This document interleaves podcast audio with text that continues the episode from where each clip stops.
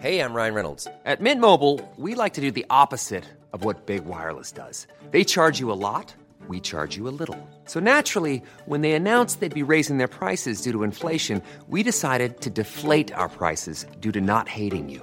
That's right. We're cutting the price of Mint Unlimited from $30 a month to just $15 a month. Give it a try at mintmobile.com slash switch. $45 upfront for three months plus taxes and fees. Promo rate for new customers for limited time. Unlimited more than 40 gigabytes per month. Slows. Full terms at mintmobile.com.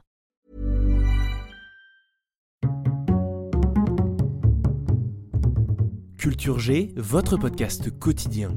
Bonjour à tous, je vais aujourd'hui vous faire découvrir l'histoire d'Atahualpa, le dernier empereur de l'Empire Inca indépendant. Atahualpa naît autour de l'an 1500 et le fils de l'Inca Huayna Capac. L'Inca, fils du soleil, est le souverain absolu et il domine à l'époque un territoire grand comme trois fois la France, de l'équateur actuel au Chili central, en passant par la Bolivie et le Pérou. Il règne sur la cordillère des Andes. Il faut rappeler que les Incas ne possèdent pas de chevaux et pour administrer un aussi grand territoire, ils utilisent un réseau très efficace de messagers à pied.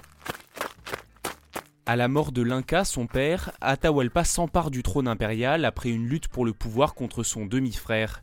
Son nom signifie l'oiseau de fortune, et à ce moment de sa vie, le vent de la chance souffle encore en sa faveur.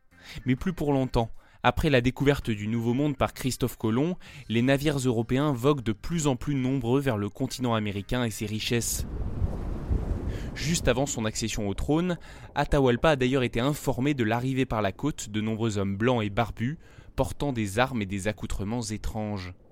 Ce sont bien sûr les conquistadors espagnols, dirigés par un ancien gardien de cochon illettré, Francisco Pizarro. Si cet homme a été honoré pour les richesses qu'il a apportées à l'Espagne, c'était surtout un meurtrier sans honneur, vous allez voir. Au début, le peuple inca garde ses distances avec les étrangers, mais Atahualpa se dit qu'il pourrait peut-être les incorporer dans son armée pour renforcer sa nouvelle position d'inca. Il n'a rien à craindre d'eux, ils sont à peine 200, et lui, il a des dizaines de milliers de soldats sous ses ordres. Il les invite donc à venir le rencontrer dans la ville de Cayamarca. La marche est épuisante pour les Espagnols qui emmènent avec eux une soixantaine de chevaux, ainsi que des arquebuses et des canons. Arrivé à destination, il découvre une ville quasi déserte à cause de la guerre de succession, et il décide d'y tendre un piège à l'Inca. Pizarro invite Atahualpa à venir le rencontrer pacifiquement dans la ville le lendemain. Celui-ci accepte et vient avec quelques milliers de soldats et de courtisans, sans armes en signe de bonne volonté. Après tout, ils ne risquent rien, ils sont beaucoup plus nombreux. Mais une fois la délégation entrée en ville, les Espagnols les attaquent brutalement avec leurs chevaux, leurs épées, leurs lances et leurs arquebuses. C'est un massacre. Quelques blessés espagnols contre des milliers de morts incas. Atahualpa est capturé, c'est un coup de massue porté à l'Empire.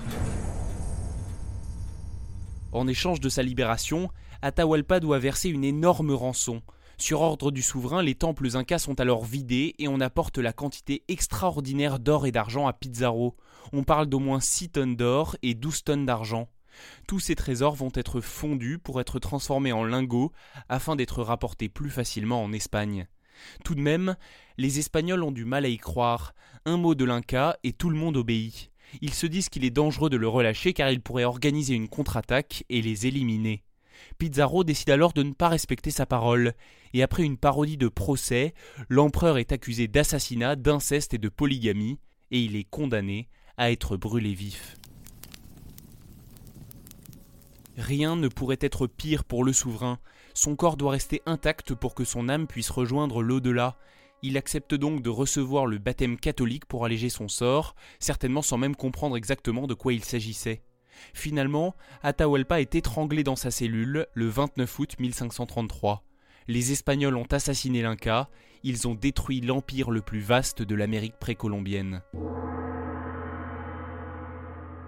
Après l'exécution d'Atahualpa, les Espagnols conquièrent la capitale, Cusco, et mettent sur le trône Manco Capac II, le demi-frère d'Atahualpa âgé d'à peine 17 ans.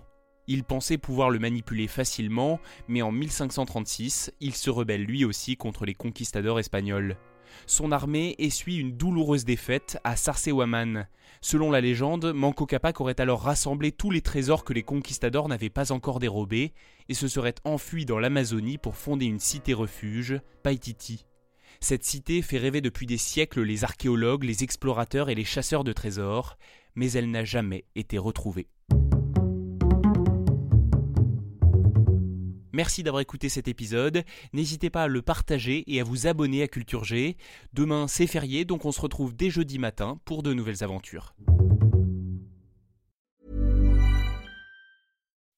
When you make decisions for your company, you look for the no-brainers. If you have a lot of mailing to do, stamps.com is the ultimate no-brainer. Use the stamps.com mobile app to mail everything you need to keep your business running with up to 89% off USPS and UPS. Make the same no-brainer decision as over 1 million other businesses with stamps.com. Use code program for a special offer. That's stamps.com, code program.